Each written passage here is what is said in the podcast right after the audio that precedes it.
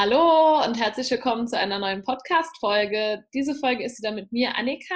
Ich habe aber einen Gast im Interview und zwar meine liebe Kollegin, die Nina. Hallo. Und zwar wollen die Nina und ich uns heute ein bisschen über das Thema Diversität unterhalten. Das ist ja aktuell viel in aller Munde. Und meine Frage an dich, Nina, am Anfang. Wie zeigt sich denn Diversität in den Freiwilligendiensten bei uns?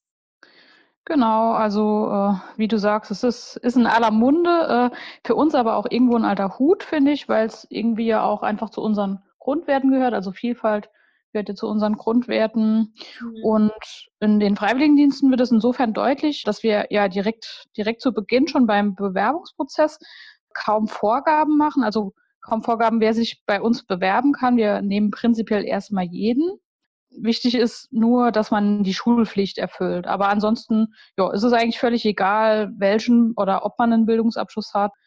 Ja, für uns spielen auch Faktoren wie, wie das Alter prinzipiell keine Rolle. Ähm, also FSJ kann man ja bis 26 machen, aber BFD kann ja auch darüber hinaus bis unendlich gemacht werden. Und ja, natürlich auch Merkmale wie Herkunft, Religion, sexuelle Orientierung oder Identität oder ob man ein Handicap hat oder nicht, das, das spielt für uns keine Rolle. Und dann ist es so, dass wir den Bewerbungsprozess auch versuchen, relativ einfach zu halten. Also wir haben ja verschiedene Möglichkeiten, wie man sich bei uns bewirbt, über das Formular, per E-Mail, ähm, per Post, sodass einfach ähm, auch gewährleistet ist, dass es einfach ist sich bei uns zu bewerben. Und wenn es dann trotzdem noch Fragen gibt, äh, ja, dann beraten wir ja auch persönlich dazu. Das stimmt. Ich finde, man genau. merkt auch so, dass in den letzten Jahren so die Vielfalt immer mehr wird. Mhm, genau. Was einfach auch sehr schön ist. Mm, ja, genau. Und äh, unsere Aufgabe ist ja auch die, die Betreuung der Freiwilligen. Und äh, deswegen sind wir auch so strukturiert, dass bei uns äh, jeder Freiwillige oder jede Freiwillige eine feste Ansprechperson hat die die Seminargruppenleitung ist. Uns geht es einfach darum, dabei äh, für die Freiwilligen eine Basis zu schaffen, äh, in der sie ihre Bedürfnisse offen kommunizieren können und gleichzeitig ja für uns und unsere Planung klar haben, welcher Freiwillige denn welche Bedürfnisse hat und dass man auch entsprechend ähm, ja planen kann einfach. Hm, was man auch aber nicht vergessen darf, ist, dass unsere Einsatzstellen da auch eine wichtige Rolle spielen. Mhm. Denn ja, denen ist ja auch bewusst, dass wir die Freiwilligen nicht jedes Jahr klonen können und sozusagen jedes Jahr ein, neuen, ein neues Überraschungsei kommt. Und deswegen, deswegen ist es halt wichtig, äh, dass auch in der Einsatzstelle eine feste Ansprechperson gibt, die für die Freiwilligen dann da ist und mit denen im, Austausch ist. Und ja, das erfordert ja auch irgendwie eine gewisse Flexibilität. Hm. Das stimmt. Du hast eben schon die Seminare angesprochen. Äh, mhm. Was würdest du denn sagen, was wir zum Thema Diversität, Vielfalt auf den Seminaren beachten, beziehungsweise wie wir damit umgehen? Hm, also es ist ja so, dass unsere Gruppen sehr unterschiedlich sind und das Einzige, was sie, sage ich mal, so verbindet, ist, dass sie einen Freiwilligendienst machen. Aber ansonsten sind die Teilnehmenden völlig unterschiedlich ja, was der Bereich angeht, in dem sie arbeiten, aber auch was sie, was sie sozusagen mitbringen in den Freiwilligendienst. Das stimmt, ja. Und in unseren Gruppen ist es oftmals so, dass sich schnell nochmal äh, ja, kleinere Gruppen bilden, so wie das halt oftmals in Gruppen geschieht. Und ist ja soweit auch okay, aber ich finde, dann wird es hier schon, schon nochmal schwieriger äh, für diejenigen, die vielleicht ein bisschen zurückhaltender sind oder vielleicht auch ja, irgendwie schlechte Erfahrungen in Gruppen gemacht haben. Mhm. Ähm, und das ist dann schon schwierig, da irgendwie auf so eine auf andere Teilnehmende zuzugehen. Und deswegen schauen wir dann zum Beispiel bei unseren Angeboten, äh, dass irgendwie alle miteinander interagieren müssen. Mhm. Und zum Beispiel kann das sein, dass wir bei einer Gruppenarbeit einfach ja die, die Teilnehmer, Teilnehmerinnen ganz wild mischen äh, oder auch erlebnispädagogische Spiele machen, wo jeder gebraucht wird.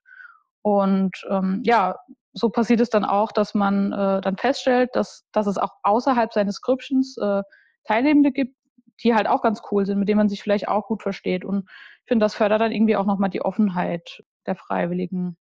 Das stimmt. Gerade ja. auf dem ersten Seminar, finde ich, haben wir da echt coole Spiele, wo man diese Chance dann den Teilnehmern auch bieten kann, alle anderen kennenzulernen und wo dann, ja, man manche Teilnehmer kennenlernt, die man vielleicht davor nicht so auf dem Schirm hatte, wenn man so einen Raum kam. Genau, weil, weil wie gesagt, das ist ja nicht immer für jeden einfach dann äh, ja, in so einer großen Gruppe da aus sich rauszugehen und, und den ersten Schritt da zu machen. Und äh, deswegen gucken wir einfach, dass wir da auch ein bisschen unterstützen. Mhm. Ich finde auch gerade bei den Gruppenarbeiten, die wir machen, erkennt man so die Vielfalt, ähm, weil die Gruppen immer ganz unterschiedlich damit umgehen. Je nach Aufgabe, die wir denen stellen, ist das ja immer recht offen gehalten und die können dann schauen, wie sie es umsetzen möchten. Und ich finde, da merkt man auch immer nochmal so die Vielfalt, aber auch die einzelnen Stärken und Charaktere, die dann so in einer Gruppe zusammenkommen. Auf jeden Fall. Und, und ich finde, es klappt auch eigentlich immer ganz gut. Und da finde ich, merkt man auch einfach nochmal, dass wir es mit, mit Menschen zu tun haben, die sich sozial engagieren, also die, die da auch irgendwie schon so, so ein gewisses Maß äh, an Sozialkompetenz mitbringen, oftmals. Ne? Mm, das stimmt, ja.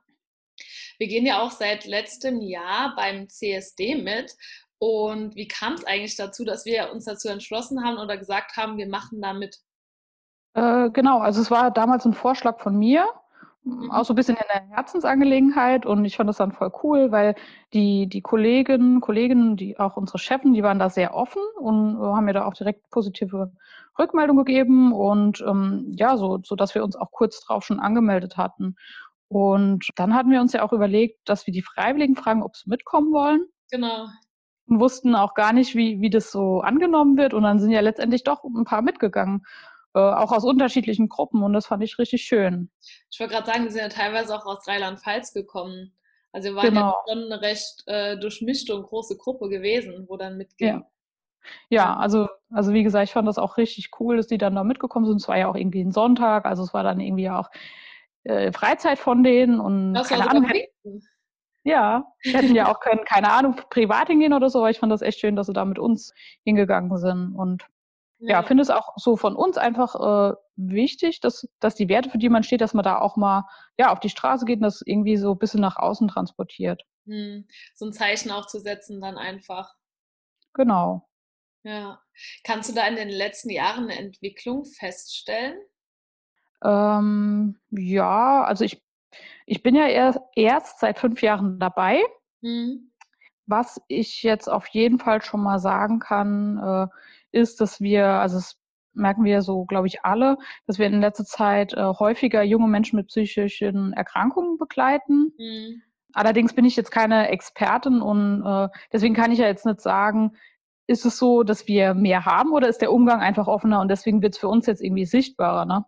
Mhm. Und ähm, ja, irgendwie zum einen finde ich diese, äh, diese Feststellung auch irgendwie beunruhigend, bin aber auf der anderen Seite auch positiv überrascht über diesen offenen Umgang gerade diese Chance, die der Freiwilligendienst dann auch bietet. Genau, ja. Und ja, und auch einfach, wie, wie offen die sich dann auch äh, darüber unterhalten in den Seminaren bei, bei, bei, bei anderen Freiwilligen ähm, und aber auch, wie, wie die damit umgehen. Also auch wenn sie jetzt nicht unbedingt äh, betroffen sind. Das, das finde ich echt schön. Ja, was mir, was mir ansonsten noch aufgefallen ist, aber wahrscheinlich auch, weil wir das ja noch so ein bisschen beworben haben, dass wir jetzt in den letzten beiden Jahren noch mal mehr Freiwillige mit Handicap, äh, Handicap begleitet hatten. Mm, das stimmt. Ja. Kann, kann so ein bisschen beides sein, ne? so dieses offene Bewerben von uns, dass wir mhm. uns halt auch einfach sehr offen dafür zeigen und ähm, natürlich auch diesen Menschen eine Chance bieten möchten. Ähm, mhm. Anderen halt auch weil ich glaube, dass halt auch Lehrer teilweise das sehr befürworten, dann durch einen Freiwilligendienst einfach ins Berufsleben einzusteigen. Mhm. Ja, gut, genau, das kann natürlich auch sein. Ja, was haben wir denn in Zukunft noch so geplant, jetzt wo du das angesprochen hast mit unserer Bewerbung dafür? Ähm, ja, ich finde, ich finde Zukunft ist gerade ein schwieriges Wort, weil wir ja immer, weil wir immer noch so ein bisschen in der Pandemie stecken und gerade selbst auch nicht so genau wissen, wie es bei uns äh, mit Seminaren und so weiter äh, weitergeht. Aber was ich auf jeden Fall schon mal verraten kann, ist, dass wir hoffentlich nächstes Jahr nochmal beim CSD dabei sind. Hey. nee, ähm, also das hoffe ich doch. Aber ähm, genau, das meine ich nicht, sondern äh, wir planen aktuell noch ein Projekt, äh, das sich an Migranten und Migrantinnen richtet, die im Bereich Pflege und Freiwilligendienst absolvieren möchten. Mhm. Und ähm, genau, das ist ein Projekt, das auch durch den Bund gefördert wird, äh, mit dem Ziel, Fachkräfte im Bereich Pflege zu gewinnen. Und genau, da machen wir einfach so eine, so eine gemischte Gruppe, aber mit dem Fokus Pflege. Das heißt, da werden dann sowohl Migranten, Migrantinnen drin sein, die im Bereich Pflege arbeiten, aber auch nicht Migrantinnen und Migranten.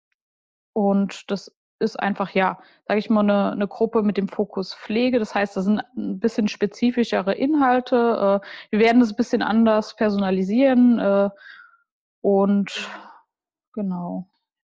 Ja, auf das Projekt bin ich auf jeden Fall schon sehr gespannt. Wir haben jetzt schon viel darüber geredet, welche Chancen die Vielfalt und Diversität bietet. Jetzt wollen wir gegen Ende der Folge mal noch kurz den Blick darauf richten, welche Herausforderungen auch dadurch vorhanden sind. Fällt dir dazu was ein? Äh, ja, also ich würde jetzt lügen, wenn ich sagen würde, es ist nicht auch mit Herausforderungen verbunden. Mhm. Und ich finde, das Schwierige ist, äh, dass es für uns als Träger ja immer hilfreich ist, wenn wir im Voraus wissen, wie viel, also inwiefern vielfältig unsere Freiwilligen sind, weil man dann einfach im Voraus so ein bisschen die Bedürfnisse klar hat und ja, einfach weiß, wer braucht vielleicht ein bisschen mehr Unterstützung, wer vielleicht ein bisschen weniger und wie kann ich das irgendwie für alle rund machen. Mhm. Und da finde find ich es unheimlich schwierig, ähm, weil dieses Wissen darüber ja auch irgendwie die Gefahr birgt, jemanden zu stigmatisieren. Mhm. Und ja, da finde ich es einfach immer schwierig, inwiefern ich bestimmte Sachen abfrage im Voraus. Ja. Und das stimmt. Ähm, ich bin da eigentlich eher bei äh, so wenig wie möglich. Und äh, da muss man aber auch vertrauen, dass der oder die Teilnehmerin eben seine Bedürfnisse offen kommuniziert. Und mhm. das, das ist ganz am Anfang sehr schwierig. Nachher ist es dann einfacher, weil man dann ja einfach äh, auch diese Betreuung hat, die ich eben gesagt habe, da ist eine Basis da, da wird es dann eher mal angesprochen, aber so ganz am Anfang. Und das finde ich eben eine, eine Herausforderung. Ja, das stimmt. Meistens kommt so nach dem ersten Seminar, wenn dann so, so eine Vertrauensbasis da ist, dass sie sich dann mehr öffnen und mal bei den kommenden Seminaren und Bildungstagen oder auch in der Einsatzstelle dann schon besser planen kann und besser darauf eingehen kann, einfach auch. Ja, so ist es. Um das Ganze vielleicht noch ein bisschen beispielhafter zu machen, ich hatte da äh, so eine Situation im Kopf und zwar, wir hatten mal einen Teilnehmer im Rollstuhl und das war uns auch bekannt. Also ich, ich weiß gar nicht mehr, inwiefern der das kommuniziert hatte. Aber irgendwie hat das auf jeden Fall kommuniziert. Mhm. Und dieses Wissen war letztendlich wichtig, weil es gab dann folgende Situation. Wir planen zwar unsere, äh, unsere Seminare so, dass unsere Bildungshäuser barrierefrei sind. Ja. Allerdings, äh, ja, kann es ja immer mal vorkommen, dass wir vielleicht auch in einem Bildungshaus sind, wo dann der Fahrstuhl oder so kaputt ist. Und wenn man dann so etwas einfach nicht weiß, kann natürlich eine Situation aufkommen, die irgendwie ja für alle Beteiligten unangenehm ist. Ja, das stimmt. Und trotzdem würde ich eben nicht jetzt in Bewerbungsbogen äh, sowas abfragen. Hm, hm. Ja, oft ist es ja dann auch so, dass die Teilnehmer dann vor dem ersten Seminar anrufen und sich dann doch öffnen oder es mitteilen. Genau, ja. Und wie gesagt, darauf würde ich auch einfach weiterhin vertrauen. Mhm. Ja, da stimme ich dir auf jeden Fall zu. Ja. ja. So, wir werden es auch gegen Ende der Podcast-Folge. Allerdings ist es ja auch so, dass wir auf den Seminaren die Herausforderung haben, dass wir eine sehr große Themenvielfalt haben und da ja auch die sozusagen mit den Bedürfnissen und Wünschen der Teilnehmer abstecken müssen. Wie gehen wir denn damit um? Hm, ja, also wir haben ja feste Gruppen. Von daher können, können wir das auch ganz gut nutzen, dass wir dann zu Beginn erstmal gucken und, und bei den Teilnehmern und Teilnehmerinnen abfragen, wo die Interessen sind und, und vielleicht auch die Bedürfnisse und dass wir das kommende Programm einfach äh, daran orientieren und planen. Und ja, generell ist, es ist das Programm dann so, dass alle daran teilhaben können, teilnehmen können Mhm. Und es ist aber auch irgendwie okay, wenn jemand irgendwo gar nicht dran teilnehmen möchte, weil, äh, keine Ahnung, vielleicht, weil das Thema ihn zu sehr auffühlt oder ähnliches. Mhm. Und ähm, ja, dann versuchen wir äh, auch die Freiwilligen äh, für Themen wie Vielfalt zu sensibilisieren und behandeln verschiedenste Themen, wie zum Beispiel, sei es jetzt Beeinträchtigung, psychische Erkrankungen, sexuelle Vielfalt, Diskriminierung und Rassismus und ähm, ja, was ich immer ganz cool finde, ist, äh, dass innerhalb dieser Angebote, also das sind manchmal sind Selbsterfahrungen oder Workshops, mhm. und äh, im Anschluss erleben wir oft, dass sich äh, die Freiwilligen dann öffnen und, und, von eigenen Erfahrungen berichten zu dem Thema. Und ähm, das finde ich immer ganz wichtig, weil das dann für Teilnehmer, die mit dem Thema vielleicht noch gar nichts zu tun hatten, ähm, macht das einfach nochmal viel greifbarer und viel näher. Das stimmt. Und Teilnehmer, die sich vielleicht auch damit identifizieren kommen können, äh, kommen, können dann in Kontakt treten. Genau, richtig. Ja. Was ich auch immer sehr schön finde an den Seminaren ist, dass unsere äh, Teilnehmer sich ja auch selbst einbringen können. Also mit eigenen Themen oder Projekten, die sie mal gemacht haben und die dann ja auch vorstellen können. Stimmt, genau. Das hatte ich ganz vergessen. Also ja, dieses.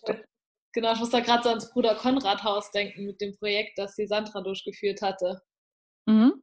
Stimmt, genau. Da kam ja der, der Matthias kam auf uns zu und äh, hat gesagt, er fände es irgendwie super, äh, wenn wir irgendwie was für, für Obdachlose machen könnten. Und so kamen wir dann zum Bruder Konrad Haus und ähm, ja, das hat ja auch dann richtig gut geklappt. Ja, das fand ich sehr schön, dass ihr das durchgeführt habt. Gibt es denn sonst noch was, was du noch ansprechen möchtest? Mm, nee, ich glaube, ich habe jetzt alles gesagt. Okay, sehr schön. Gegen Ende der Folge gibt es ja immer noch unsere 30 Fragen, eine Antwortrunde. Du kennst sie schon von der Podcast lustigsten Geschichten. Und auch heute ja. machst du wieder dadurch. Und ich hätte gerne Verdammt. eine Zahl von dir. Ja, die drei. Die drei. Der schönste Ort, an dem du jeweils gewesen bist. Oh, Annika. Kommst ja immer mit Dingern. oh, ist jetzt echt voll schwierig, so 29 Jahre zu rekapitulieren, aber. Was ist dir denn als erstes in den Sinn gekommen? Also als allererstes ist mir äh, mein letzter Urlaub in den Sinn gekommen, weil der echt so, so geil war. Und äh, ja, also es war ein Guadeloupe in der Karibik. Äh, das war einfach so, so wie man sich das vorstellt, so karibisches Paradies. Und äh, ja, für mich irgendwie auch nochmal so besonders, weil ich da irgendwie so gerade die, die Flugangst äh, so richtig überwindet hatte mit so einem richtig langen Flug und dann äh, auch richtig gut belohnt wurde. Und oh, sehr schön. Das stelle ich mir aber auch sehr traumhaft vor, die Karibik. Ja. ja. Würde ich auch auf jeden Fall nochmal hinfahren. Nee, dann wären wir jetzt schon am Ende der Podcast-Folge. Ich danke dir, liebe Nina, für deine Teilnahme und auch ja, äh, deinen Input und die ganzen Informationen und äh, hoffe, dass ihr alle da ein bisschen was rausziehen konntet, auch ein paar mehr Einblicke in die Seminare und in unsere Arbeit erhalten habt. Und ja, wir wünschen euch schöne kommende zwei Wochen und freuen uns, wenn ihr beim nächsten Mal wieder dabei seid. Bis dann. Tschüss.